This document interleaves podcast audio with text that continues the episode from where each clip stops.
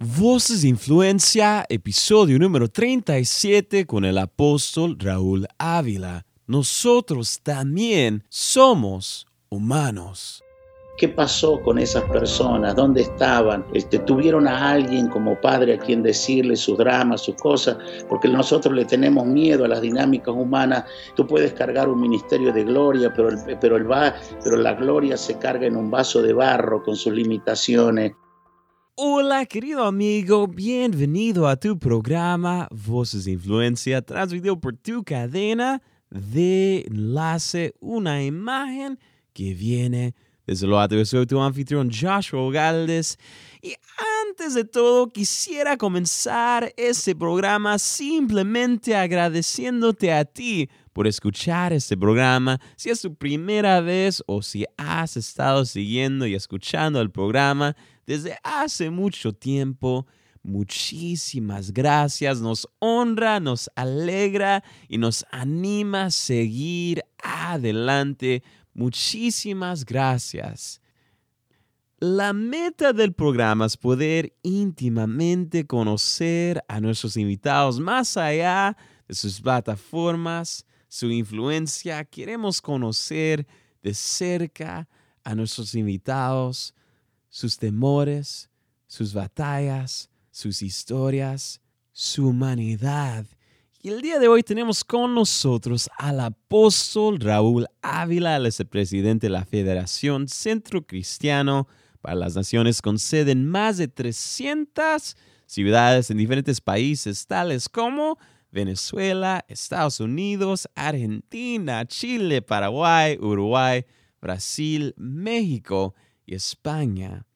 Y el día de hoy, Él nos abre su corazón y hablamos de una niñez difícil llena de abandono y rechazo, cómo encontró a Jesús, sus inicios en el ministerio y cómo en este momento en la cual los ojos del mundo están viendo a Venezuela como Dios lo está usando para hacer el bien en el país, en estos momentos, en esta gran conversación, el día de hoy con nosotros nos acompaña el apóstol Raúl Ávila.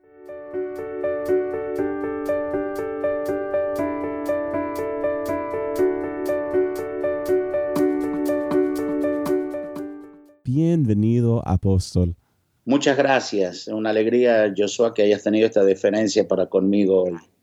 Ah, ah, en el momento, en estos días, ah, quisiera comenzar este momento que tenemos juntos preguntándole qué es lo que más lo tiene alegre y entusiasmado estos días alegre por lo que está ocurriendo con la iglesia en las naciones, alegre y entusiasmado porque en el caso nuestro en Venezuela, después de tantos años, de tantos años que uno vivió como distanciado y en nuestras guerras santas y tiroteos amistosos, la iglesia hoy está unida en un mismo sentir, reconociéndonos la, la autoridad y el ministerio que Dios nos dio a cada uno. Después de muchos años, la iglesia me ve como un padre espiritual para la nación. Hoy va a haber un servicio de una noche de vigilia, de humillación a favor de nuestra nación. Y esas son las cosas que me entusiasma, que después de muchos años podamos vernos como lo que somos, hermanos en Cristo Jesús y no adversarios. Mm, wow increíble. Eh, en este momento, como le comentaba antes de que comenzamos a grabar, en el programa nos encanta conocer a nuestros invitados y quisiera en este momento, ah, si pudiéramos regresar al tiempo hacia atrás, si pudiéramos conocer al apóstol Raúl Ávila como un niño, ah, ¿cómo fue su niñez? ¿Dónde creció? ¿Dónde nació? Cuéntenos un poco de su mundo como niño. Ah, yo nací en el norte de, Argentina, en una provincia muy bella, pero clasificada entre las provincias o los estados pobres de Argentina, las provincias del norte, en, una eh, provincia llamada Catamarca, y me crié en un pueblo pequeñito en las montañas de unas 1.500 personas cuidando cabras, ovejas y, y, juntando nueces, ¿verdad? Fue una, fue una infancia de las llamadas pobres porque no teníamos todos los recursos, sobrevivíamos, pero a la misma vez en esa infancia uno no se da cuenta de las cosas que te faltan, disfruta las que tienes y en aquellos años no era tan complicado ser niño como lo es hoy. te conformabas con poco, tus latitas de sardina eran tus carritos, este, las pelotas de trapo eran tus pelotas de fútbol que te hacían feliz. Y mi madre me nos enseñó con, con lo poco ser agradecidos a Dios, aunque ella no conocía al Señor, este, siempre tuvo principios muy, muy, muy lindos que son los que me quedaron a mí y después a mis hermanos. Y después mi mamá se encargó de cumplir la palabra fructificar y multiplicar porque somos como 10 o 11. Wow, wow. ¿Y, ¿Y, cómo lo afectó creciendo en esa pobreza? es, muchos complejos de inferioridad. Eso sí me atacó porque veía que a otros chicos de, los, de los prácticamente que eran los dueños del pueblo tenían más oportunidades, podían este, tener más comida que uno y mi madre era una persona muy acomplejada, yo soy hijo de madre soltera, yo soy el, el, hijo de una relación incorrecta, mi mamá era la sirvienta de mi papá o la empleada doméstica y de esa unión rara y extraña vengo yo. Entonces eso me crió con muchos complejos. Mi papá, eh, un italiano del sur de Italia, prometió que nunca me saludaría a mí este, que yo le era una vergüenza y, el, hombre lo cumplió, nunca se fue de este mundo sin nunca haberme hablado. Y eso te, te trae muchos complejos, pero a los 17 años yo conocí al Señor y eso me liberó completamente a mí, a toda mi casa. Yo era tartamudo, pa, no me podía expresar bien producto de los complejos. Bueno, pero se ve que Dios me sanó bien porque hoy hablo todo el día. Mm.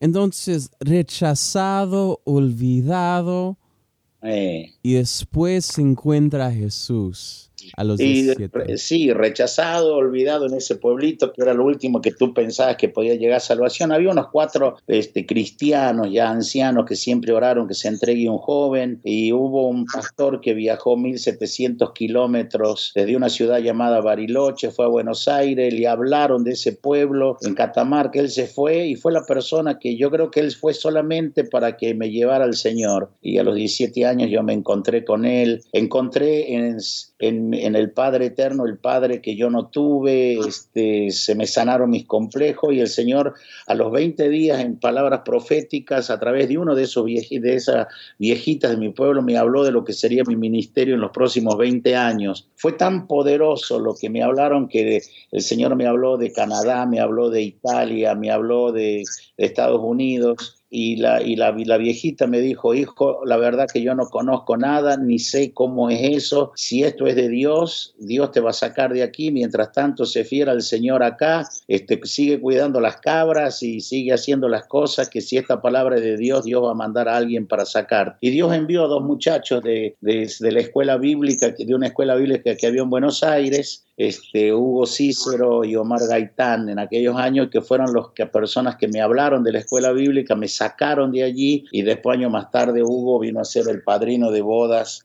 de mi matrimonio con Elba, que la conocí precisamente en la escuela bíblica en Buenos Aires. Algo que, me fascina es que usted eh, en su niñez ah, interactuaba y cuidaba a los animales, a es decir, las ovejas. Y el día de hoy que cuida otro tipo de ovejas, ah, ¿cómo aprendió alguna lección por ahí que ahora usa como pastor y apóstol? Sí, este, este, eso me sirvió porque yo pastoreé cabras, ovejas y chivos, entonces tuve a los tres después humanizados. Sirvió porque es un símil algunas veces. Tú sabes, tú, sabes que las ovejas son los animales más tontos que hay, son, son, tontos, vuelven por el mismo camino siempre. Las ovejas son buenas en las postales, cuando tú ves acá fotos, pero de cerca son hediondas. Este, cuando, las, cuando las esquilas, la lana es fea, es hedionda, producto de todo lo que ellas pasan. Entonces, como nosotros, tontos, olemos no muy bien a veces, y las ovejas, el león está atacando y ellas en vez de huir vuelven otra vez, vuelven, van y vuelven otra vez al león para que las mate otra vez. Es decir, igual que los seres humanos, volvemos al mismo lugar donde Dios nos liberó para que Satanás nos siga golpeando. Bueno, todas esas cosas me sirvieron cuando estuve en el ministerio y me han servido hasta el día de hoy, me, me hicieron muy sensible también a la gente.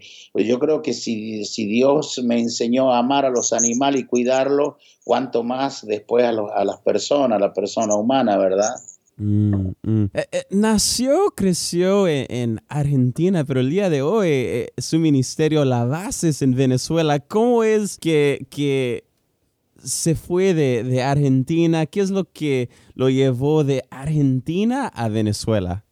Sí, fíjate que yo los primeros años, yo estudio en la escuela bíblica con Elba, ella había estado un año antes, así que yo estudié en el 79, terminé de estudiar, Elba había terminado en el 78, éramos jóvenes, ella tenía 18 años, yo tenía 21, así que nos casamos muy jóvenes y nuestro primer campo este, fue Paraguay. Paraguay fue nuestro campo de entrenamiento, donde nacen mis primeros dos hijos, Raúl David y Paola Giselle y son los primeros ocho años en Paraguay, fue muy, muy extremadamente duro para nosotros. En las finanzas de Argentina se me cortaron porque el peso bajó demasiado, la inflación era altísima en Argentina, yo me tuve que ir a trabajar de peón de albañil, este, a juntar algodón en el campo, Elba trabajó de empleada doméstica, pero a los ocho años cuando salimos de Paraguay, era, éramos la iglesia más grande del sur del país, estamos en una ciudad llamada Encarnación, con unas 400, 500 personas, y, y, nos hablaron, la misma organización que tenía relación con nosotros de de venir a Venezuela, que ahí era diferente, que teníamos otro, otra oportunidad de país y yo hice el primer viaje en agosto del 87 y la verdad que cuando aterricé en Caracas sentí como que toda la vida yo este, había nacido allí, que ese era el lugar de mi propósito, que Paraguay fue mi lugar de entrenamiento y Venezuela era, era el lugar del propósito eterno para mi vida. Se lo dije a Elba, Elba acabo de encontrar el Edén y se llama Venezuela. Amé ese país desde el primer día y a mí Argentina me termina aceptando con los años después por la bendición y la, y la y el crecimiento que Dios me da en Argentina, eh, me da en Venezuela. Yo tomo una congregación de unas 50 personas, séptimo pastor, la iglesia no crecía y si no crece porque está muy enferma por dentro y eso me trajo muchos problemas porque era, yo era muy religioso, esta era una iglesia muy tradicional de familias italianas y como yo era hijo de italianos se creía que yo me iba a llevar bien y no me llevé bien, no porque yo fui a pelear, sino porque la gente quiere cambio, pero cuando llega la oportunidad de cambiar el mundo, la gente le tiene miedo al cambio, entonces desean el cambio, pero no quieren cambiar, lo anhelan, pero cuando llega quieren que el cambio sea de acuerdo a ellos y no a lo que Dios destina. Entonces eso me llevó a quedarme con 20 personas, que eran todos chamos de 6 años, de 12 años, 17 años, 20 años y unas más de 30 años. Y con esa congregación de 20, fíjate que el Señor con los años nos bendijo tanto que hoy somos miles de miles en Venezuela, en América Latina y a nivel global. Venezuela y Caracas fueron mi plataforma y la que Dios usó. Por eso yo amo tanto esa tierra, aun cuando está pasando lo que pasa hoy y sé que esto también va a pasar en Venezuela. Mm. Hay gente que quizás hoy ven los miles y miles, ven el alcance, ven uh, cómo Dios lo está usando el día de hoy, pero si pudiéramos ver detrás de las escenas, de esos momentos en la cual se ha encontrado a solas con Dios, con su esposa. Eh, en esos momentos, si nos pudiera llevar a qué ha sido lo más difícil, los sacrificios detrás de las escenas para llegar a este momento.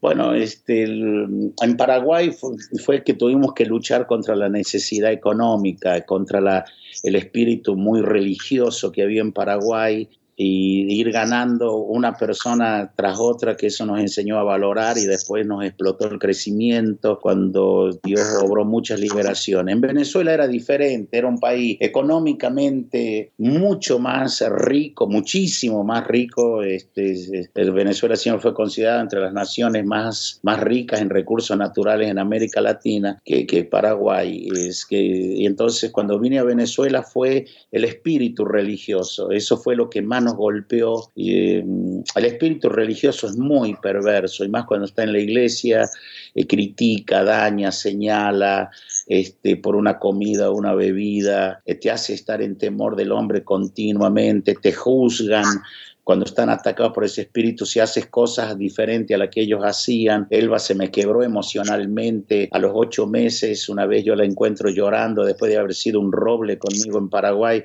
sácame de aquí, porque nos hacían sentir unos miserables, nos llamaban los indios de las pampas, pero los chamos, la gente joven nos, nos, nos, amó mucho y eso fue difícil, me cortaron la ayuda que me daba, me daban económicamente, pero Dios tomó una persona, es, fíjate, tomó una persona en Zurich, en, en Suiza, que se llamaba Antonino Ávila, que me conoció por medio de una revista misionera y me escribió este, eh, y me dijo, yo me llamo Antonino Ávila, veo que hay otro Ávila en Venezuela y siento del Señor este, ayudarte por los siguientes tres años con 350 dólares. Imagínate, a mí la iglesia me daba 100 dólares en aquel tiempo y Dios me dio tres veces más cuando, cuando ellos dejaron de ayudarme y, nunca llegué a conocer personalmente a esa persona. Este, Dios lo usó y a los tres años, como buen eh, europeo, su promesa me la cumplió 36 meses, pero ahí yo ya había entrado en otra dimensión. Eh, tuve un encuentro muy poderoso con el Espíritu Santo en unas reuniones en Buenos Aires cuando Freyson oró conmigo en el 93 y, y, el, y el Espíritu se me apareció en una forma de nube poderosa en el Hotel Eleven Palace. Mira, no me olvido, Eleven, el Hotel Eleven este, en Buenos Aires, ahí en la zona de llamada 11, cuarto piso. No me recuerdo la habitación, pero yo le tuve miedo a las 3 de la mañana cuando vi toda la neblina dentro de mi habitación y ahí me di cuenta que yo hablaba mucho del Espíritu Santo y no lo conocía, no lo conocía en la profundidad que, es, que el Señor quería. Entonces ahí eso me transformó, me comenzaron a ocurrir cosas muy locas en el, y de ahí me ocurre un disparador, del 93 paso de 110 personas a 350 y en el 94 ya paso a 700 y en, en el 95 estoy en 1500 y mi ministerio comienza a explotar y comienzo a tener las grandes eh, congresos tanto en el Hotel Caracas Hilton como en, como en, los, como en el Polídoro de Caracas. Y en cuanto a la familia, yo vi crecer a mis hijos, tuve, tenía que viajar mucho, todo se me abría y Elba fue, fue, fue diferente, fue extraordinaria en el sentido de apuntalarme, de cuidarme, de cuidar a los hijos porque eso la gente no sabe, ellos creen que tú todo te va bien y tú tienes tus luchas con tus hijos, después mi hijo, los dos primeros, Raúl David, Paola, se me apartan de la iglesia, pero teníamos la promesa que ellos servirían al Señor y hoy me son una gran bendición, o sea, pasamos noche de mucho dolor, de lágrimas orando por ellos, pero hoy todas esas lágrimas Dios me los ha devuelto en unos compañeros fieles en el ministerio.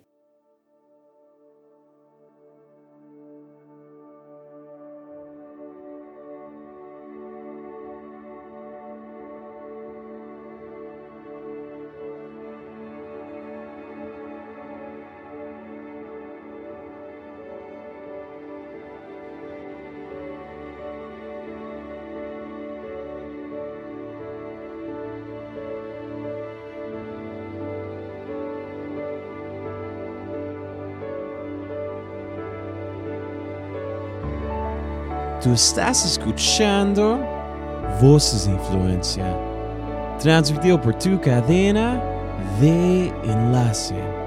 soy tu anfitrión Joshua Galdes. El día de hoy tenemos con nosotros al apóstol Raúl Ávila. Y aquí continuamos con su historia.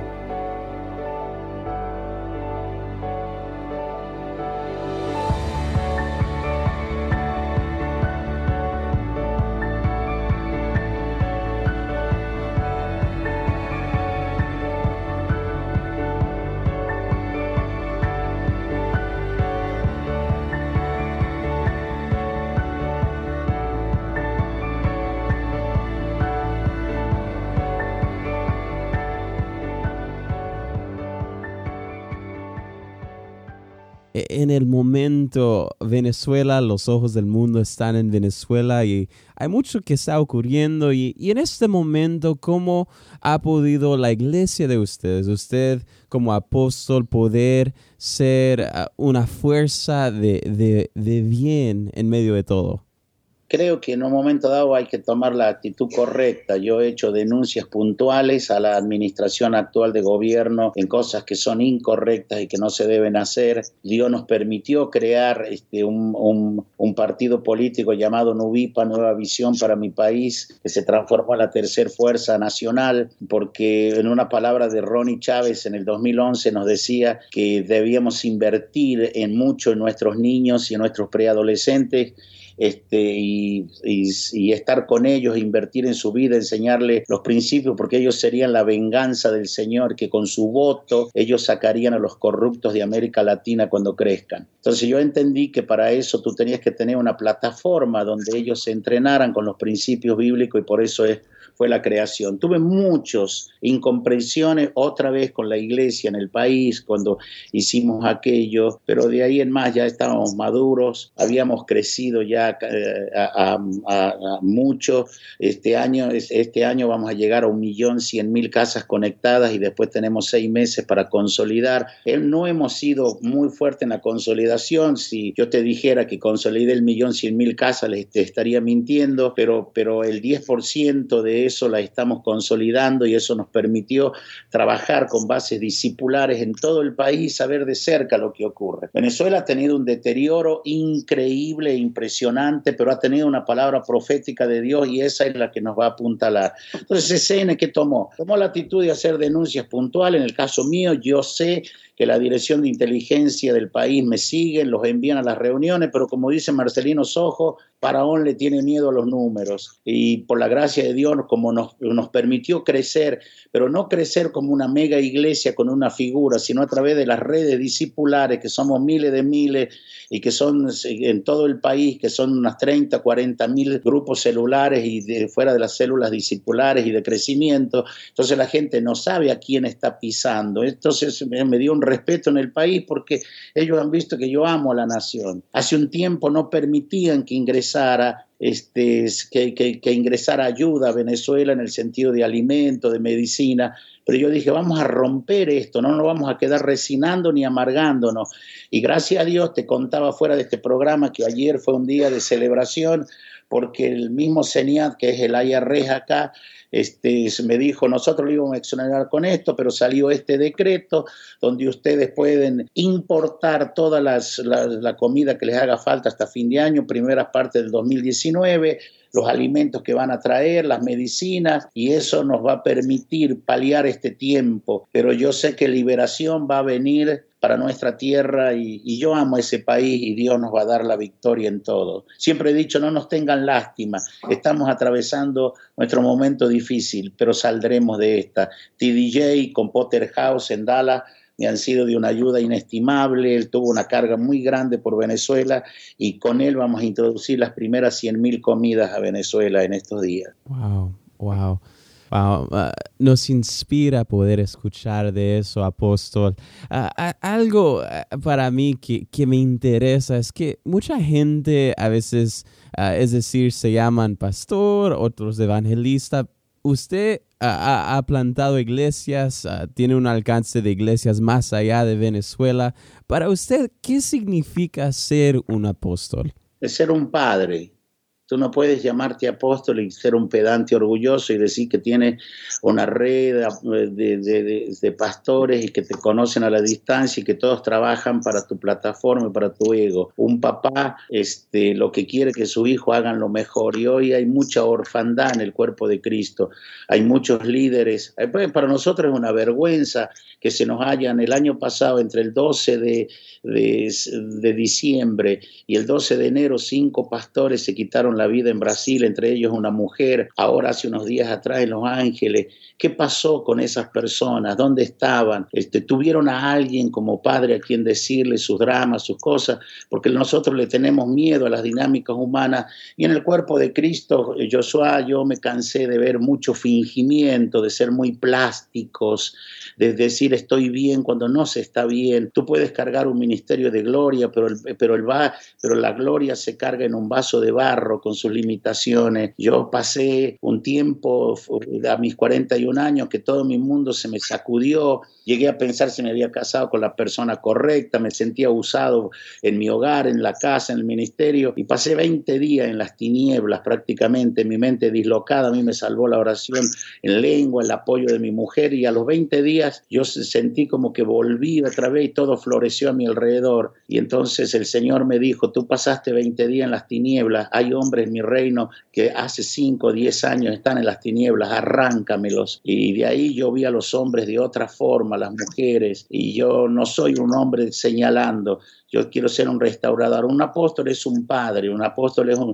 hombre que pone fundamento, un apóstol no te anda diciendo a todo el mundo sus logros ni quiere salir mucho en las primeras páginas. Cuando si tú vas a hacer un modelo, modelas con vida, no con frases bonitas. Y a veces hay que hay que, hay que ensuciarse los pies con el estiércol de este mundo para poder llegar a las personas y arrancarlas de donde están. Y no todos están dispuestos a eso.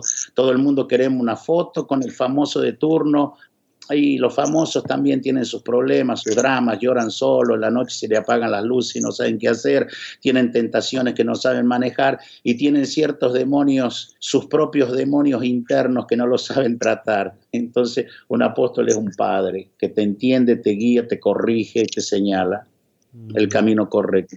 Estamos casi por concluir nuestro tiempo juntos, pero tenemos dos más preguntas y la primera es, hay gente que nos está escuchando en Argentina, en España, en Paraguay, en Perú, alrededor de América Latina y el mundo. Y para los que nos están escuchando, ¿hay algo en su corazón que quisiera compartir con América Latina y el mundo? Sí, mira, fíjate, yo te voy a, dar rápidamente algunas cosas. Yo en el año 98 yo estaba en una conferencia en Chile con, con muchos de mis amigos en América Latina que los amo, los estimo, Harold Caballeros, este, Fernando Chaparro, Lucas Márquez, muchos hombres de Dios. Yo le dije a Harold, yo, Harold, me voy a bajar de este circo, yo no, yo no nací para esto. Me dijo, de este círculo querrás decir. Le dije, no, de este circo, a veces nos encontramos entre nosotros y ya no nos conocemos, todos estamos diciendo cuántas iglesias tiene, cuántas células abriste, qué hiciste. Le dije, pero nadie pregunta por el hombre, nadie pregunta por la mujer, por los hijos, pero a mí me interesa más el hombre que los éxitos del hombre. Este, me interesa más la familia mm. que los éxitos, entre comillas, familiares, porque después el éxito viene y pasa. La fama es una prostituta que cuando está contigo está mirando por otro lado para irse. En cambio, los valores y los principios son eternos. Entonces, yo les diría, este, que los hombres de principio son una especie en peligro de extinción, eh, de extinción y hay que cuidarlo. Entonces yo me bajé del, del jet internacional cristiano desde el año 2001, 2002 hasta el año 2005, desaparecí y me dediqué a conocer a mi gente, a mis pastores, a estar con ellos, a ir a sus casas, a apuntalarles sus hijos, este, a, a, que son los que me han dado la base para todo lo que hoy, hoy, hoy en día tengo. Y los chamitos que tenían aquel año de 4 o 5 años, son mis empresarios jóvenes de 26, 27 años que me han ayudado en esta crisis. Entonces, primer consejo, apuntalas a la siguiente generación, sé, sé normal, no trates de volverte loco, no te compares con los demás. Y segundo, América Latina durante muchos años ha sido usada, ultrajada, vejada, humillada. Entonces tiene que dejar de buscar el favoritismo de los hombres y hay que buscar el poder y la gracia de nuestro Dios. Y tercero, sí veo que en medio de más allá del dolor, la iglesia tiene que levantarse y pelear contra todas esas fuerzas extrañas. Lo hicimos en Argentina ahora, cuando, cuando la iglesia se levantó y hasta, la mismo, hasta los mismos diarios que eran, que, eran pro aborto reconocieron que, que, es, que un gigante dormido que tiene un pañuelo celeste se despertó y entonces la ley acerca de la despenalización del aborto se sujetó en, el Senado y vamos a pelear. Las botas de hierro están listas, pero aquí tenemos que decirle como latinoamericanos y como hijos de Dios al, al, a los gobiernos de turno, con mis hijos no te metas, con mi familia no te metas. El Estado no está para adoctrinar mis hijos, yo estoy para formarlos a ellos por un mundo mejor. Poderosas palabras. la última pregunta que tenemos para usted, apóstoles. Eh, ya, ya la última te la voy a cobrar. Ay, la última. El día de mañana, cuando sus hijos, sus nietos, el mundo, los pastores que ah, quizás lo ven como papá, los ah, de su iglesia, Ah, cuando usted haya dado su último suspiro y el mundo lo esté recordando, ¿qué es lo que usted desea dejar como su legado? Quisiera ser recordado como un hombre que fue normal, este, pero a la misma vez fue ungido y excepcional cuando tuvo que hacer cosas para Dios y no le tuve miedo de emprenderla, ni siquiera lo que el hombre diga o me amenazaron. Soporté muchas cosas, pero estoy vivo, estoy en pie y todavía predico como un predicador creyente. Así quisiera ser recordado. Mm, para los que nos están escuchando, que quizás quisieran aportar al ministerio, quisieran ah, estar pendiente de lo que Dios está haciendo por medio de usted y su iglesia y también ministerio, ¿cómo pueden hacer eso nuestros oyentes?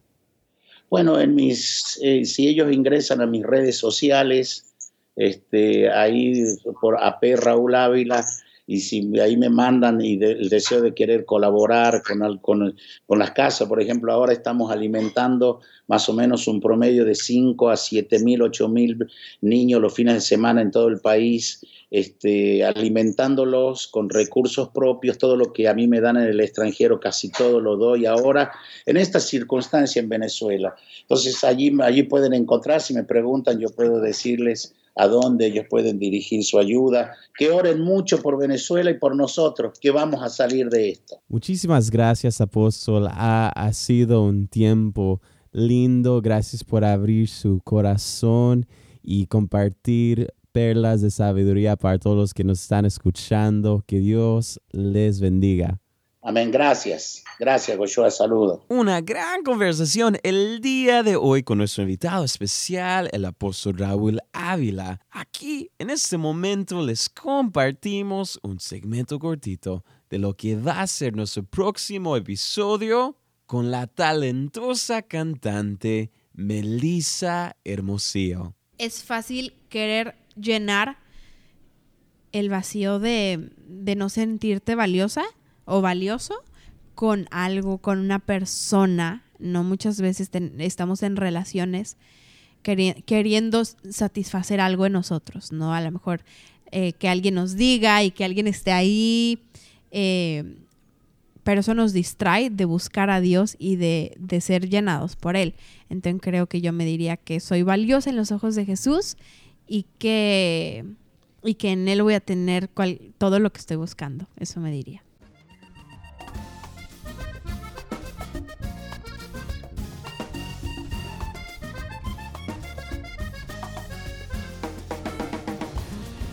Querido amigo, quisiera tomar este momento para agradecerte a ti por escuchar este programa. Es un gran honor y privilegio acompañarte cada semana.